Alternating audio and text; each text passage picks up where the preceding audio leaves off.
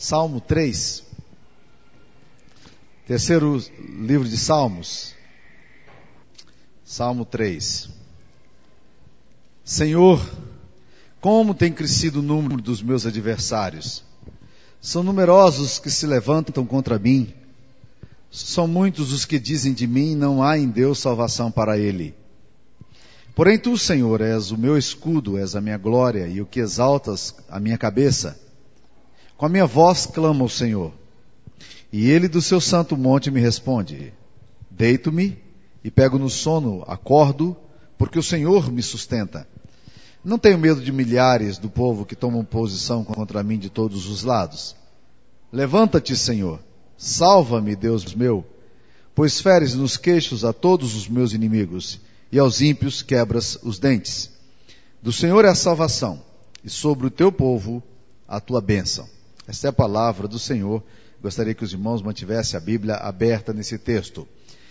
Meus queridos irmãos, há um, uma lei na física que diz o seguinte: que todo objeto que se move encontra resistência. Isso significa o seguinte: Sempre que você estiver em movimento, você vai encontrar oposição na sua vida. Não há pessoa que não lide com oposição. E quando falo em oposição, não me refiro apenas a pessoas que se opõem a você, mas também a circunstâncias, a dificuldades, a momentos difíceis que parecem nos fazer parar de progredir, de caminhar, de chegar onde nós queremos. O fato incontestável é, que não se consegue viver sem, sem oposição. Nós não conseguimos, não, não existe ninguém. Por quê? Porque todo objeto que se move encontra resistência. É assim a lei da física, é assim a lei da vida. Esse texto aqui parece nos mostrar alguma coisa que eu chamo de anatomia da oposição. O que, que acontece nisso aí? Primeira coisa é que quando a oposição, as circunstâncias, as coisas estão complicadas e a oposição se levanta, uma das coisas muito comuns entre nós é que nós nos transformamos em alvo fácil e crescente das críticas. É interessante que ele começa no versículo 1 e no versículo 2, duas, três vezes ele usa nesses dois versículos a expressão Senhor, como tem crescido, e depois diz, são numerosos, e no versículo 3 ele fala, são muitos os que dizem de mim. O que ele está querendo dizer é o seguinte, nós nos transformamos em situações de oposição, nós nos transformamos em alvo fácil. Você se torna fácil para ser atingido como alvo. Parece que as coisas acontecem lá na esquina e acertam você aqui. Parece que as coisas estão acontecendo lá nos Estados Unidos e tem efeito no teu escritório aqui. Você se torna alvo fácil de oposições. E não é necessário que você diga nada muitas vezes, porque o seu silêncio também vai ser objeto de acusação. Se você falar, será acusado. Se você não falar, você não vai ser, vai ser acusado do mesmo jeito. Eu gosto muito de lembrar de um amigo meu lá do Rio de Janeiro, que foi denunciado uma vez na Folha de São Paulo. Não é um jornalzinho do interior. Era um, um, jornal respeitadíssimo. E no outro dia cedo, ele estava lá no meu escritório conversando comigo, angustiado com aquela coisa toda. Eu, eu virei para ele e disse: Você vai responder? Ele disse: Não, não vou responder. Eu só estou te trazendo aqui como pastor meu, para que você saiba o que está acontecendo. Samuel, eu não vou responder, eu vou te dizer por que, que eu não vou responder. Primeiro, porque quem sabe quem eu sou, sabe quem eu sou. Então eu não preciso me defender. Quem sabe quem sou eu, sabe. Mas, segunda coisa, é que o meu nome, para quem está lendo isso aqui, é mais um escândalo que aparece aparece aqui que amanhã morre se eu não der corda. Então não vou dizer nada. Está tudo resolvido, Deus sabe da minha situação e eu vou ficar. Por quê? Porque a oposição é assim, você fala, eles te acusam. Se você não fala, também te acusa. É assim. Então nós nos tornamos alvo fácil e crescente das críticas, daquilo que se levanta contra a gente. A outra coisa complicada quando a oposição está vindo contra a gente é que nós somos questionados, isso faz parte da estrutura da oposição, nós somos questionados na nossa relação com Deus. Eu não sei se você já teve, porque o versículo, versículo 2 é, ele fala assim: são muitos que dizem de mim, não há em Deus salvação para ele. O, qual é o ponto que as pessoas estão colocando aqui? O ponto aqui é o seguinte: o Deus deles não vai resolver o problema, não. Ah, não tem nada que possa acontecer, porque, porque eles o Deus deles não, não liga para eles. Notem bem o conteúdo da crítica. Ele toca na nossa espiritualidade. transforma Deus em seus aliados para conspiração contra a gente. E uma das coisas mais demoníacas que pode existir contra nós é quando as pessoas sacralizam comportamentos ou comentários, dando a impressão de que Deus é que está falando. Já viu isso acontecer? São pessoas que tornam Deus aliados para suas mentiras e para suas acusações. Então é muito comum isso acontecer. E ao questionar a nossa espiritualidade, eles estão tocando diretamente no nosso caráter, estão tocando diretamente na, naquilo que a gente está sofrendo, no nosso medo, na nossa fraqueza, porque se nós estamos passando por oposição e crítica, a sensação que a gente tem, será que Deus está se lembrando de mim? Será que Deus realmente sabe o que está acontecendo com a minha vida? Será que Deus. Né? E aí quando a pessoa chega e fala, não, não há em Deus salvação para ele. Aí você entra naquele down, você fala, puxa vida, nem Deus parece que está do meu lado, e você começa a tomar isso como se de fato fosse uma verdade para a sua vida. E esse texto aqui vai falar de uma forma maravilhosa sobre como a gente lida com a oposição. Há alguns princípios aqui. Primeiro princípio que eu diria para você, quando as coisas estiverem muito complicadas para você, quando a voz da oposição se levantar, os bramidos das grandes águas, quando as coisas estiverem confusas, você olhar e você não vê saída. Primeira coisa que você precisa resgatar é a sua relação com Deus. Quem sou eu em Deus? O texto aqui fala: são muitos que dizem de mim, não é em Deus salvação para ele. Porém, olha o versículo 3 como é que fala. Porém, tu, Senhor, és o meu escudo, és minha glória e o que exaltas a minha cabeça. Em outras palavras, ele olha para a oposição, ele vê o comentário, a crítica, a zombaria, a denúncia aqui, e ele olha para Deus e diz: Deus, o Senhor é meu escudo.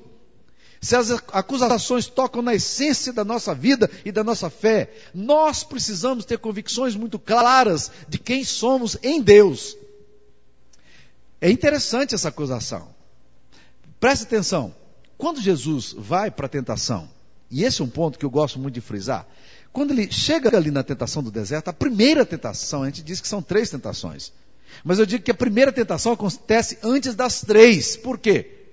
Porque na primeira tentação que Jesus vai formular para o diabo, antes de formular a tentação, ele sugere alguma coisa terrível para a mente de Jesus.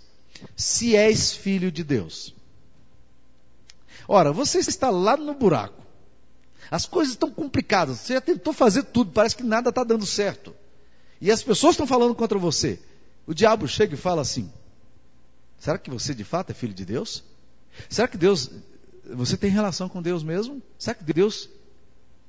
E quantas vezes no salmista aparece essa crise? Lembra o Salmo 42, Salmo 43? Senhor, por que o Senhor se esqueceu de mim? As promessas do Senhor caducaram. Ora, a coisa pior que pode acontecer quando a gente está no meio da angústia e da circunstância diversa é achar que Deus se esqueceu de nós. Ora, meus queridos irmãos, então é, é fundamental que a gente lembre-se o que, que nós somos em Deus. Há um hino, há um corinho que eu gosto muito de, de lembrar, que ele diz mais ou menos o seguinte: Nada como ser um redimido, nada como ser filho de Deus, e bem cedinho de manhã, saber que as, suas, que as misericórdias do Senhor se renovaram. Será que a gente consegue dizer isso quando as coisas estão bem difíceis? Eu sou filho de Deus. Eu não estou entendendo muito bem o que está acontecendo. Eu estou perplexo com tudo que está acontecendo. Está difícil, mas tem uma coisa: eu sou amado de Deus. Deus me ama. E eu vou continuar firme aqui, sabe por quê? Porque eu sei do amor que Deus tem por mim. Ah, meus amados, a primeira coisa que nós precisamos fazer quando a oposição surge é lembrar quem que nós somos em Deus, quem que nós somos em Cristo. Segunda coisa que esse texto aqui nos ensina é que nós precisamos encontrar o nosso valor não nas conquistas que a gente tem, nem nas pessoas e nem nas circunstâncias, mas no próprio Deus. Por isso que ele fala: Porém, tu, Senhor, és o meu escudo, és a minha glória e o que exaltas a minha cabeça. Olha que coisa interessante. Ele percebe que a sua glória, que eu estou traduzindo aqui por valor, não estava nos outros, mas estava em Deus. Paulo tem essa mesma atitude lá na prisão. Ele está para ser condenado à morte.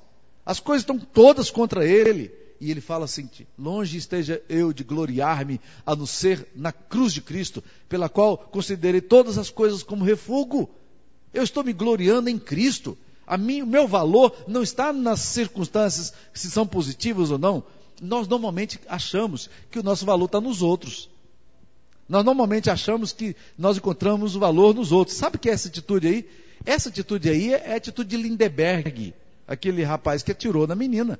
O valor dele estava na outra, só que aí um caso mais fóbico, um caso mais neurótico, um caso mais adoecido. Há muitas mulheres que acham que o valor delas está no, no homem que tem, muitos homens que acham que o valor está na mulher que tem. Meus queridos, o valor de vocês não, estão nem nas, não está nem nas pessoas, nem na circunstância, nem nas finanças, se vão bem ou se não vão.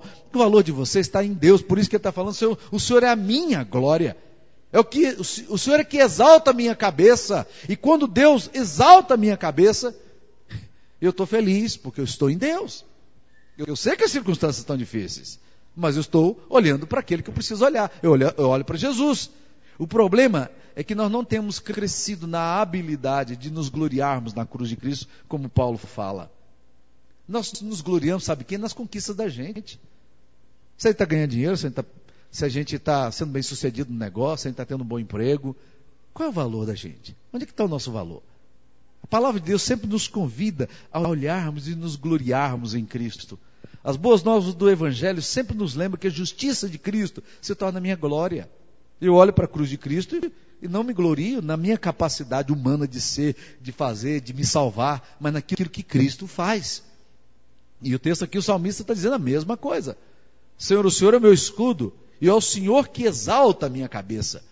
É o Senhor que vai dar valor à minha vida. O significado meu, o sentido meu, o valor de tudo que eu tenho.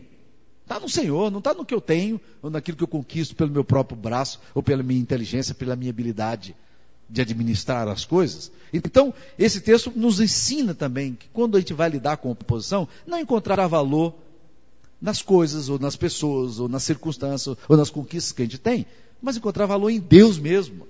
E é interessante, meus amados irmãos, que muitas vezes, no meio da crise, a gente começa a descobrir valores da gente, dignidade que a gente tem e começa a encontrar sentido naquilo que vale a pena.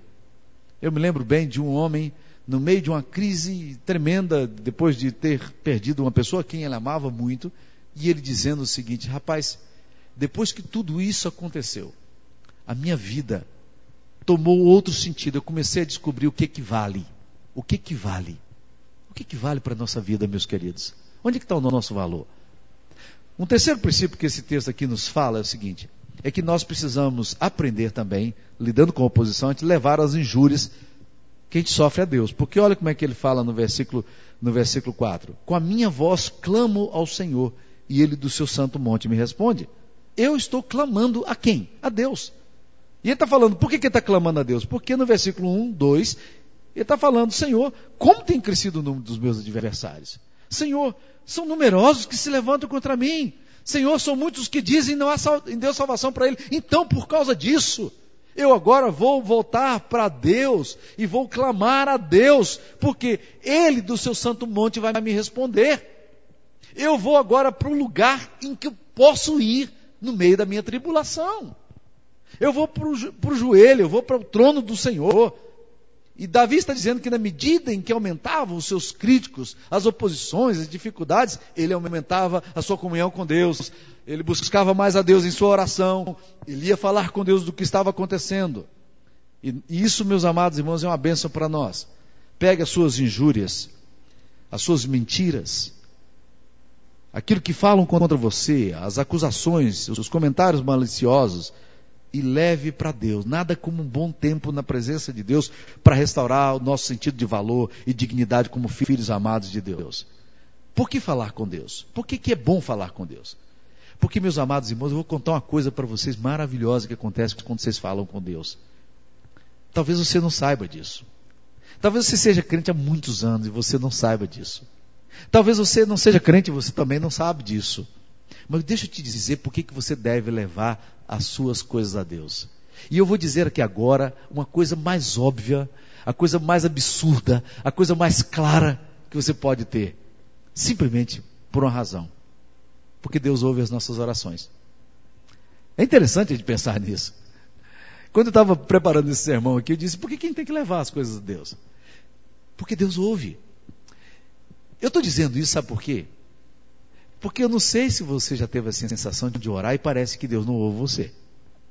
Já viu aquele tipo de comentário muito comum de pessoas que falam assim: Senhor, oh, pastor, as minhas orações não passam do teto. Eu sinto que minha oração não passa.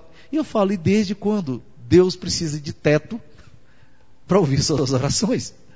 Se Deus é onipotente, onipresente, onisciente, se Ele sabe de todas as coisas. Então, meu querido irmão, abençoado é o homem e a mulher que entende, mas entende mesmo. Não estou falando aqui no entender cognitivo, não. Eu estou falando de um entender existencial. Bem-aventurado, feliz é o homem e a mulher que no meio da tribulação dele leva os seus problemas a Deus por um simples fato. Deus me ouve e eu vou falar com Ele. Porque Deus está me ouvindo. Porque Ele sabe o que passa comigo. Deus não é alheio ao meu clamor. Então ele diz aqui: com a minha voz clamo ao Senhor e ele do seu santo monte me responde. Então por que orar? Porque Deus ouve você, meu querido. Porque Deus leva a sério a sua dor. Porque Deus leva a sério o seu, seu sofrimento. Porque a sua tribulação, o seu sofrimento, a sua angústia não estão desconhecidos daquele que vê todas as coisas. Então ore. Diga para Deus. Se aproxime do, do altar do Senhor. Por que, que eu disse que a maioria dos crentes não sabe disso? É porque o saber dessas verdades nem sempre desce para o nosso coração. Um outro princípio que esse texto aqui fala, meus queridos, que é muito importante quando a gente está lidando com a oposição. Não fique se autopunindo, nem se alimentando do cardápio que seus inimigos lhe oferecem. Porque o texto aqui fala: deito-me e pego no sono. Domingo que vem eu quero falar no Salmo 4. E para aqueles que estão desesperados pensando que eu vou pregar uns 150 salmos, pode ficar tranquilo, eu não vou pregar os 150 salmos. Eu tenho uma série de sermões de salmo e esse domingo que vem eu vou falar sobre isso. Mas, mas deixa eu dizer para vocês, o que, que o salmista está falando? Com a minha voz eu clamo ao Senhor. No meio da minha tribulação eu clamo ao Senhor. E eu vou lá e suplico a Deus a direção, eu peço a Deus a direção. Aí o que acontece? Ele fala, deito-me e pego no sono. Por que, que eu pego no sono? Porque nessa hora, meu querido irmão, eu sei que Deus me ouviu. Então, o que acontece? Nós normalmente não dormimos porque a gente fica matutando aquelas coisas que disseram para nós, aquelas coisas que a gente ouviu durante o dia, aquelas coisas que nos aconteceram durante o dia. Isso é o cardápio que o diabo te dá. Isso é o cardápio que o inimigo coloca diante de você e você começa a se alimentar disso. Pare de se alimentar do mal, das notícias ruins que chegam a você. Comece a acreditar um pouco naquilo que Deus faz. Esse é um dos aspectos mais difíceis quando lidamos com situações adversas. A gente não consegue relaxar, descansar. A cabeça vai dando nó, nós ficamos irritados, ficamos ansiosos, nos alimentamos da fofoca, da crítica, da perda da reputação, dos comentários negativos, das dificuldades que surgem, e o resultado é a noite mal dormida. As reações psicossomáticas, a dor no estômago, o estresse. O salmista diz: apesar de tudo o que estão falando, eu pego a minha dor, pego o meu sofrimento, clamo a Deus porque Ele me ouve do seu santo, santo monte. Então eu deito, eu pego no sono e ronco sem crise. Ah, como é complicado esse negócio. Você vai deitar, as notícias ruins estão na sua cabeça e você simplesmente não consegue se libertar dessas, desse cardápio que te dão, desse alimento que te dão. Lembro-me de um amigo meu que sempre passava mal à tarde. Por quê? Porque durante a manhã ele sempre ouvia notícias ruins. Um dia eu perguntei para ele o seguinte: você nunca parou para pensar que a maioria das notícias ruins que você recebe de manhã, elas não perduram à tarde? Quando chega à tarde, elas acabam e vão embora? Sabe que, estatisticamente falando, 85% das coisas que te atormentam hoje, elas vão desaparecer, não terão efeito nenhum sobre a sua vida? Não é sério pensar nisso? E o salmista fala: Olha, então eu vou para a cama, eu entreguei para Deus, eu entendi onde é que está o meu valor, entendi o significado da minha vida e eu não tenho medo das ameaças. Eu vou roncar, eu vou dormir. E o salmista diz: Eu não tenho medo dos milhares. As circunstâncias mudam de uma hora para outra. E você fica depois dizendo assim: Por que eu sofri tanto? A variação da bolsa, quem tem dinheiro na bolsa, né? Nesses dias aí de gangorra econômica, né? Vai, num dia tá lá em cima, outro dia tá lá embaixo, e você fala, oh, eu estou pobre hoje, eu estou rico hoje. Olha, sabe, essas coisas não vão afetar a tua história. Por uma simples razão. É que se você colocou dinheiro na bolsa, via de regra, Esse dinheiro na bolsa é um dinheiro que você coloca lá, porque se ele desaparecer da sua vida, você vai continuar vivendo. Talvez não tão confortável quanto hoje, mas você vai continuar vivendo. E o salmista diz aqui: olha, eu não tenho medo de milhares, eu não fico matutando eu, eu, daqueles que tomam posição contra mim. Por quê? Porque eu sei onde é está meu valor. Eu sei onde é está a minha dignidade. Eu sei quem é Deus. Eu gostei muito de uma frase do Charles Hudson que diz o seguinte: o fator mais importante e decisivo da vida não é o que nos acontece, e sim a atitude que adotamos diante do ocorrido. A revelação mais certa do caráter da pessoa é a maneira como ela suporta o sofrimento. As circunstâncias e situações podem colorir a vida, mas Deus nos concedeu a graça de poder escolher a cor. E é exatamente isso que o texto está nos ensinando. E por último, irmãos, mais uma forma de lidar com a oposição. Entenda que você não precisa fazer justiça com as suas mãos. Você não precisa ficar desesperado para resolver oposição e, e, dar resposta às pessoas que estão malhando você, que estão falando mal de você, as situações. Nada. Sabe por quê? Olha o versículo 7, como ele fala. 6 e 7. Não tenho medo de milhares do povo que tomam posição contra mim de todos os lados. Levanta-te, Senhor. Salva-me, Deus meu, pois feres nos queixos a todos os meus inimigos e aos ímpios quebras os dentes. Ele está simplesmente dizendo, porque Deus é quem julga as coisas em última instância. Deus está fazendo justiça. Ele vai levar as coisas, eu não preciso vencer e superar essas coisas com minha própria mão. Lembra quando o texto de Romanos 12 nos ensinava: Não te deixes vencer do mal, mas vence o mal com o bem? Se teu inimigo tiver fome, dá-lhe de comer. Se teu inimigo tiver sede, dá-lhe de beber, porque fazendo isso amontoarás brasas viva sobre a sua cabeça, o texto lá diz: Não vos vingueis a vós mesmos, amados, mas dai lugar à ira de Deus, porque assim está escrito: A mim, Deus falando, a mim me pertence a vingança, eu retribuirei. É bom a gente lembrar o seguinte: que a vida não é a mera sucessão de acasos, de atropelo. Deus está levando as coisas a bom termo, ele vai cumprir o seu propósito, ele vai lidar, mas o Departamento de Justiça é lá em cima, é ele que vai cuidar disso. Você fique tranquilo, porque se você está em Deus, você está em Deus. E Deus vai honrar você, Ele vai cuidar de você. E quando você sabe o seu valor em Deus, por que, que você fica dessa forma tentando resolver desesperadamente as coisas nas suas mãos, como se você fosse super-herói? Você não aguenta nem você em pé. Quando as coisas estão difíceis. Uma simples dor de barriga te desmorona. Uma dor de cabeça te leva a ficar aí dois, três dias aí sem fazer nada. Você não aguenta nem você, está querendo sustentar o mundo, resolver o problema do mundo. O texto está dizendo: eu não preciso resolver essa questão de, de justiça, eu não preciso tomar vingança com a minha mão, eu não preciso fazer nada, Deus vai julgar as coisas. Eu coloco nas mãos de Deus. O departamento de justiça, o segundo andar, e eu vou deixar Deus agir. Deus, deixar Deus dar a sentença. Por quê? Porque Deus é Deus. E eu quero deixar Deus ser Deus. Se Deus julga o ímpio, se Deus julga situações, se Deus julga acusação, então eu não preciso fazer com a minha própria mão o que eu acho que é justo. Deus vai fazer por mim. E essa atitude, meus queridos irmãos, é uma bênção para nós. Porque ela tira a gente dessa sensação de querer controlar as coisas, de resolver. Meu querido irmão, Deus ama você. Você tem consciência disso? Uma das coisas mais bonitas, mais importantes para a nossa vida, é entender o que Deus fez por nós na cruz. Sabe por quê?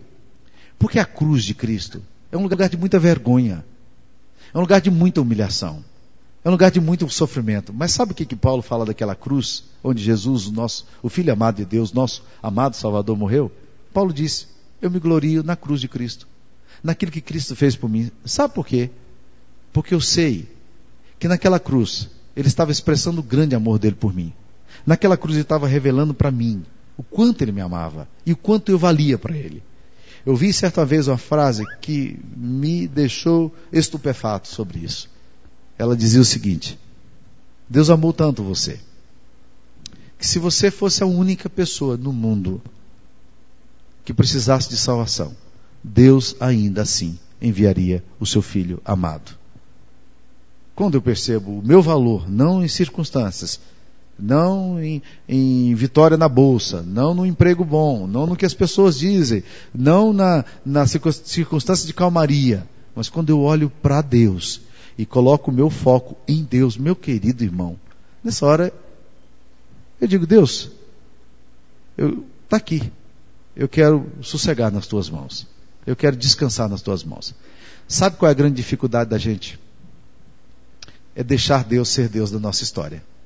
Porque a nossa onipotência, a nossa tentativa de manipulação e controle, ela é muito forte em nós.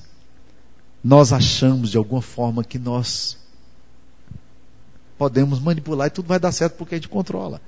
A gente não controla. Você não controla o dia de amanhã. Essa semana perdi um amigo querido meu, 53 anos de idade, presbítero, tesoureiro na cidade de Gurupi. 53 anos de idade infarto, conversando com o pastor. Ele não estava brigando com o pastor, não. Estava bem. Teve um infarto morreu. Você controla a sua vida? Você está lutando por quê? O salmista está dizendo, Senhor, as coisas estão difíceis, tem crescido o número dos meus adversários, as circunstâncias não estão boas, são numerosos que se levantam contra mim, são muitos que dizem de mim, mas Deus, olha, eu sei que a salvação vem do Senhor, e sobre o teu povo está a tua bênção, então eu quero descansar nisso aqui. Como é que está o seu coração hoje? Cansado, agitado, perplexo, com medo? O que, que você está pensando em fazer essa semana? O que, que o super-homem, a super-mulher vai fazer essa semana para controlar o mundo?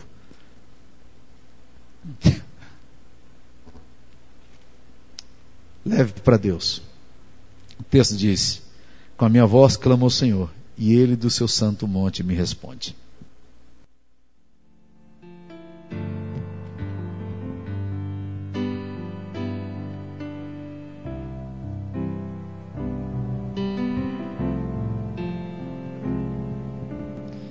Creio em ti ao ver que a chuva cai e faz a flor nascer.